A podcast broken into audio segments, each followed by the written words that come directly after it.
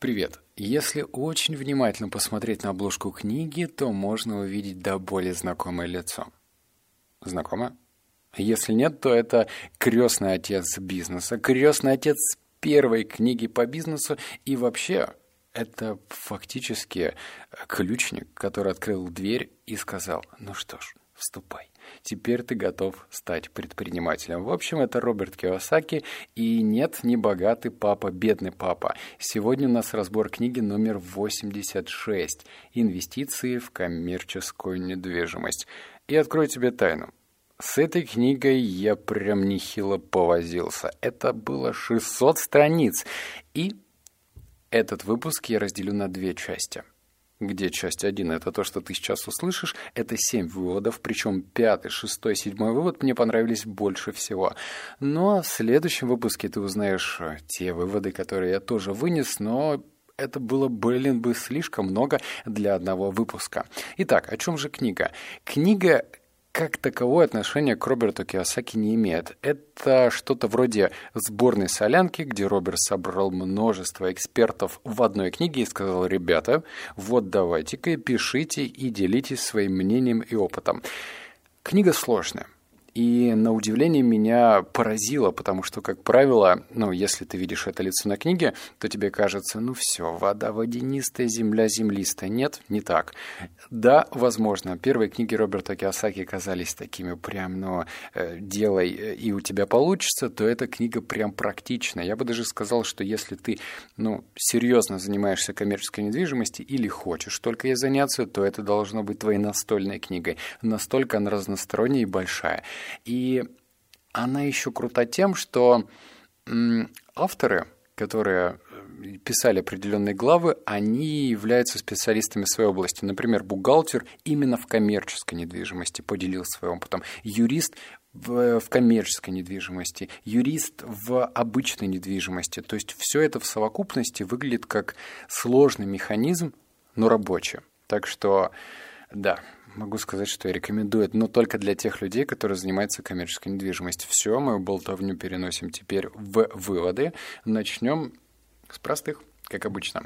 Итак, в США и многих других странах налоговое законодательство представляет инвесторам в недвижимость весьма значительные льготы. Осталось выяснить, какие. На самом деле этот вывод даже про то, что есть прям такая особая, особенная прослойка людей, которые считают, что все, что написано а, американскими авторами, работает только в Америке. Все, в общем, все, что написано западными авторами, работает на Западе. На самом деле это отчасти верно, отчасти нет. А, это по большей степени оправдание для того, чтобы не пускать в себя новую информацию. Другие же скептики считают, что информация чертовски быстро устаревает и вообще не стоит э, тратить время на то, чтобы читать такие книги. Стоит. И лично для меня эта информация показалась фундаментальной, потому что, ну блин, налоги как таковые – это целое искусство. И этот вывод про то, что ты должен, ну не знаю, если у тебя стоит цель заниматься коммерческой недвижимостью или вообще в целом недвижимостью, то тебе срочно нужно найти друга, который э, занимается бухгалтерским ремеслом. Подружиться, подружиться и, и прям в долгую, надолго. Пункт номер два – Юристы, бухгалтеры, дизайнеры, архитекторы должны быть профильными. Этот простой вывод, но не такой очевидный для меня. В 2016 году или в 17 в 16 я э, начал снимать в центре города Новосибирска коммерческую недвижимость, 70 квадратных метров, в общем, просто шиканул. А, я тогда снимал место для кальянной. И я допустил как раз-таки классическую ошибку. У меня был дизайнер, который вроде бы как бы делал крутой дизайн, но вообще не для кальянных. А каждый бизнес, если мы говорим про общепит, у него есть свои тонкости и нюансы. Например, вытяжка. У нас условно вытяжка могла обойтись полмиллиона рублей просто за одну дурацкую трубу, которая идет с одной стороны и заканчивается в другой. Это первый нюанс. Ну, казалось бы, очевидным, но, видишь, я допускал такие критические ошибки. Второй момент — это когда я торговал со собственником, ну, точнее, с доверенным лицом, я прям, ну, мог же обратиться к юристу или какому-нибудь человеку, знающему по помещениям, для того, чтобы сбивать аргументированно цену. Потому что а, вот эта стратегия, когда ты разговариваешь и говоришь, ну, дядя, ну, давай еще, вот, вот, вот столько могу потянуть, а столько нет, она рано или поздно приходит в тупик, но если приводить рациональные доводы, например, вот у нас была проблема с, с черным ходом, он был просто ужасен. И я не знаю, если открыть дверь, и, ну, да, не дай бог, чтобы что-то случилось, просто человек мог не выбраться, потому что она была вся заваленная, там проваливалась крыша со стороны двора. В общем, все было ужасно.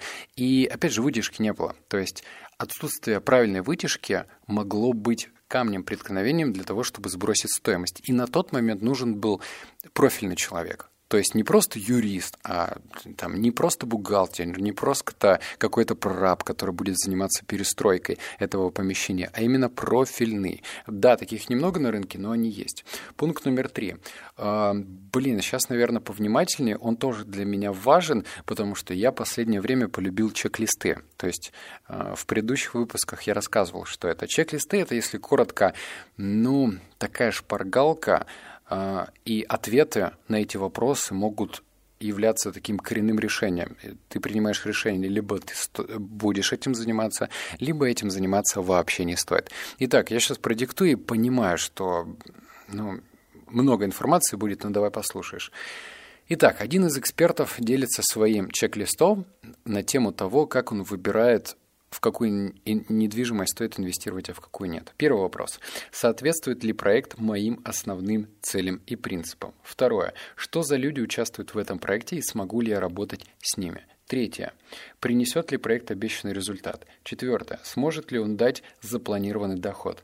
Пятое. Есть ли у нас специалисты, способные реализовать проект, или их придется нанять со стороны? Шестое. Есть ли у нас необходимый капитал, и если нет, то где его можно достать?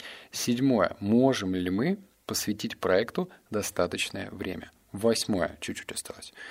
Есть ли у нас, по крайней мере, три запасных варианта действия? Девятое. Сможем ли мы пережить самый худший сценарий и у Вкладывается ли он в рамки приемлемого риска? И десятый, будет ли выигрыши обе стороны? Я, наверное, если буду останавливаться на каждом вопросе долго и разжевывать, э, это ну, очень затянется. Но если коротко, мне эти вопросы понравились, потому что я даже сейчас понял, что, например, у меня были проблемы с э, стратегией. То есть я не умел правильно формулировать цель. Даже не просто, ну, там, глобальную цель какую-то, а вот по шагам, стратегию какую-то. И когда я начал с помощью вопросов задавать, а почему я не умею там, формулировать цель, почему я не умею правильно простраивать стратегию, я постепенно через вопросы докопался до сути. И вот эти вопросы – нужны для того, чтобы вообще принимать решение, стоит ли заниматься этим объектом или не стоит. Но моя личная рекомендация еще следующая, что на эти вопросы стоит отвечать три раза. Первый раз, когда в тебе бурлят эмоции, хочется делать, делать, делать. Второе – утром, ну, на холодную голову. И третье, желательно через ну, наверное, денька 3-4. Это оптимальное время, когда мозг еще не успевает полностью переключиться, потому что, ну, никому особо не хочется вот встревать в какие-то риски. Три дня нормально, потому что через недельку покажется, ой-ой-ой, проект просто проблемный. Пункт номер... А какой у нас сейчас? Четвертый. Здесь тоже побольше информации, но никаких чек-листов. Итак, рассказываю. А, как я уже упоминал, здания сами по себе... А, это другой эксперт делится. Как я уже упоминал, здания сами по себе – это последняя вещь, на которую я обращаю внимание, знакомясь с городом или каким-то конкретным районом. Даже оценивая само здание, первым делом я обращаю внимание не на его вертикальную структуру, а на участок, на котором он расположен. Достаточно ли здесь мест для парковки? Удобно ли заезжать на стоянку и выезжать с нее. Другими словами, насколько обеспечен доступ к этому зданию. Какие общие впечатления вызывает этот дом? Смогут ли посетители разыскать его, не плутая по окрестностям? Далее я обращаю внимание на тех, кто арендует здание. Кто они? Солидные и хорошо зарекомендовавшие себя компании или фирмы-однодневки. Этот вывод про то, что, блин, да черт возьми, нужно прям сильно шире относиться к выбору объекта. И это важная такая подготовительная работа, там что-то вроде домашнего задания, если ты что-то хочешь купить, потому что, ну, опять же, пример с э, кофейни, ой, с кофейни, с кальяной. У меня было три опыта разные сложности. Где-то я снимал офис, я снимал офис в центре Новосибирска и тоже сделал дизайнерский ремонт, просто моча в голову ударила, и это, конечно же, было неверным решением. А, был опыт с кальяной, 70 квадратов, и был с кофейнями. Это торговые центры, бизнес-центры. И всегда, всегда я был просто тупорогим болваном. И я, естественно, ориентировался на помещение, ну, точнее, на здание. Какое оно красивое. Конечно же, я знал, что нужно просчитывать проходимость, но остальные пунктики, например, пройти к, э, к тем людям, которые уже арендуют эту площадь, и спросить вообще, как вам? Как вам собственник? Насколько он лоялен, насколько он идет навстречу, что по деньгам, удается ли окупить как-то. Ну, то есть вот эта вещь, опять же, с помощью правильных вопросов позволит принять решение, а стоит это делать или не стоит. Понятненько? Пункт номер э, пять. Что же служит пусковым механизмом, который заставляет капитал... О, блин, слушай, мы же подходим к самому интересному и к самому жесткому, потому что либо ты меня сейчас поймешь и сильно удивишься, либо возненавидишь. Одно из двух будет жестко, потому что кое-что я добавил от себя. Итак, еще раз. Что же служит пусковым механизмом, который заставляет капитал двигаться? Я полагаю, что за каждым обменом энергии стоит человеческая эмоция, такие как нужда, жадность, желание, вера, уверенность. Кто-то однажды сказал мне, что эмоция – это энергия в движении. Справедливость этого утверждения можно подтвердить следующими рассуждениями. Если человеку нужна дорогая операция – для сохранения здоровья и жизни, он сделает все, чтобы в его силах, чтобы собрать нужную сумму. Если он голоден, то найдет деньги и отдаст. И к тому, у кого есть еда на продажу. Ой, тьфу, и, и, в общем, и отдаст эти деньги тому, у кого есть еда на продажу. Заметим, как в каждом из этих примеров человеческое желание и потребности приводят в движение экономическую энергию деньги. А вот теперь внимание – мне этот вывод даже больше понравился по-другому. Он не совсем про недвижимость, он больше про понимание человеческой природы. Вот здесь говорится про то, что если тебе действительно нужны деньги, то ты их найдешь. А теперь внимание. За счет того, что ну, у меня достаточно много подписчиков ВКонтакте, мне пишут залетные люди. Ну, они просто видят какую-то фотографию, думают, что у меня денег жопой жуй, и пишут, дай денег, дай денег, помоги, у меня операция, помоги мне э, срочно, там нужно помочь родственникам, помоги, я попал в беду, займи, займи. В общем, таких сообщений я встречаю очень много. Но вот в чем вывод. Почему те люди изначально не пытаются перестроить с таким же рвением собственную жизнь. Мне очень мало людей пишут так же, когда, ну, например, я устал жить в бедности, помоги, помоги, помоги, я устал, что мне делать, что мне делать, что не делать. Потому что если им один раз не отвечаешь, они не пишут. То есть на самом деле это желание не такое сильное. У меня был опыт, когда я хотел добиться своего, я писал человеку в районе 26 раз – 26 раз я писал человеку.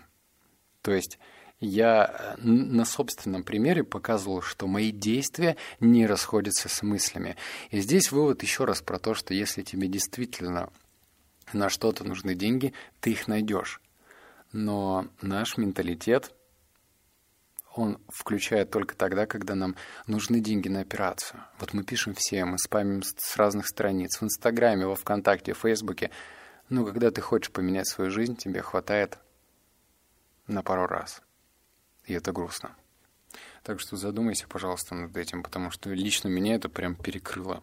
Я таких людей не встречал, которые точно так же хотели поменять свою жизнь. Пункт номер шесть. Если вам посоветуют вложиться в недвижимость по причине естественного повышения цен – бегите. Это гадание на кофейной гуще. Если же вы подойдете к инвестированию с позиции добавленной стоимости, то сможете контролировать процесс и управлять им. Купил дешевле, сделал опрятный вид, продал. Эта мне история понравилась. В книге был эксперт, который только так инвестировал в недвижимость. То есть, так уж сложилось, что на рынке недвижимости, как правило, продают что? Либо что-то проблемное, либо что-то завуалированное проблемное, либо в очень редких случаях, когда это доходная недвижимость, но ой, очень срочно нужны деньги. То есть, как правило, это что-то проблемное. И вот сидеть и ждать какую-то там курицу, которая несет золотые яйца, не получится, потому что таких же, как ты, ждунов, которые ждут и видят, вот-вот-вот, сейчас, сейчас, сейчас куплю, много. И э, нет столько предложения. И автор рекомендует сделать следующее. Обращать внимание на проблемные объекты и оценивать их не с точки зрения того, что вот они сейчас плохо выглядят, у них неприятный фасад, плохой дворик и так далее, а смотреть на все глобально, опять же, с помощью чек-листов, про которые говорил выше. Что он делает? Он покупает за бесценок, особенно с учетом того, что э, за счет того, что спроса нет на эту недвижимость, то можно торговаться. Ты торгуешься, потом с помощью знакомой бригады приводишь в порядок этот объект и либо сдаешь его, либо продаешь дороже. Так что рекомендую обращать на проблемное что-то. Это лучше, чем сидеть и выжидать. Ну и седьмой вывод. А, не позволяйте рыночным условиям сбить вас с толку. Вы никогда не дождетесь идеальных условий на рынке недвижимости. Всегда будут встречаться проблемы и подводные камни. Не поддавайтесь влиянию средств массовой информации, друзей или тех, кто отговаривает вас поиска новых возможностей. Последний пункт стоит повторить еще раз. На ваше решение не должны влиять переменчивые условия рынка. Ставки по кредитам будут повышаться и резко падать. Стоимость недвижимости будет снижаться, но потом начнется оживление. Эти процессы постоянны. Этот вывод про то, что не, ну все, нет идеальных каких-то временных промежутков времени. Ой, все, тавтология пошла. В общем, нет идеального момента для того, чтобы что-то купить. И это относится даже не только к, биз, э, к недвижимости, это относится и вообще к бизнесу, к каким-то конкретным действиям. То есть, если ты ждешь и чего-то выжидаешь, э, действительно удобного, то нет. Такого не бывает. И даже если тебе кажется, ну вот, вот, вот, как бы новую реформу приняли, сейчас стоит заходить, то потом, опять же, мозг начнет давать заднюю, говорить, может быть, еще подождем, может быть, еще. Это про то, когда люди, например, в свое время скупали биткоины, и когда он начал падать, некоторые считали, что ну вот он поднимется, а другие думали, ну вот он сейчас упадет и, и снова поднимется. В общем, это ощущение того, что дальше будет лучше – не позволяет действовать. А ведь дальше может быть не лучше, может быть хуже, а может быть и лучше. Может быть всякое. И действовать нужно ну, просто по определению. Если уж ты решился, то давай-ка, делай. Вот так. Так что услышимся с тобой в следующем обзоре. Обнял, поцеловал, заплакал. Пока.